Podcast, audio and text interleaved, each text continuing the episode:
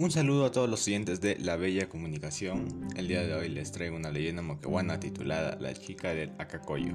Hace muchos años, en lo alto de Acacoyo, habitaba una chica con aspecto de nube. Todas las noches descendía al pueblo para hacer su aparición. Se trataba de una encantadora de hombres y chicos jóvenes, y todo aquel que no creía en ella terminaba muriendo o enloqueciendo. Una noche descendió para descansar en el primer piso de un taller. Los dueños de la casa quedaron atónitos y nada hicieron para molestarla ante el miedo a morir. Desde entonces, esa habitación pertenece a la encantadora de Cacoyo, la cual baja a descansar todas las noches y no se la debe molestar. Muchas gracias.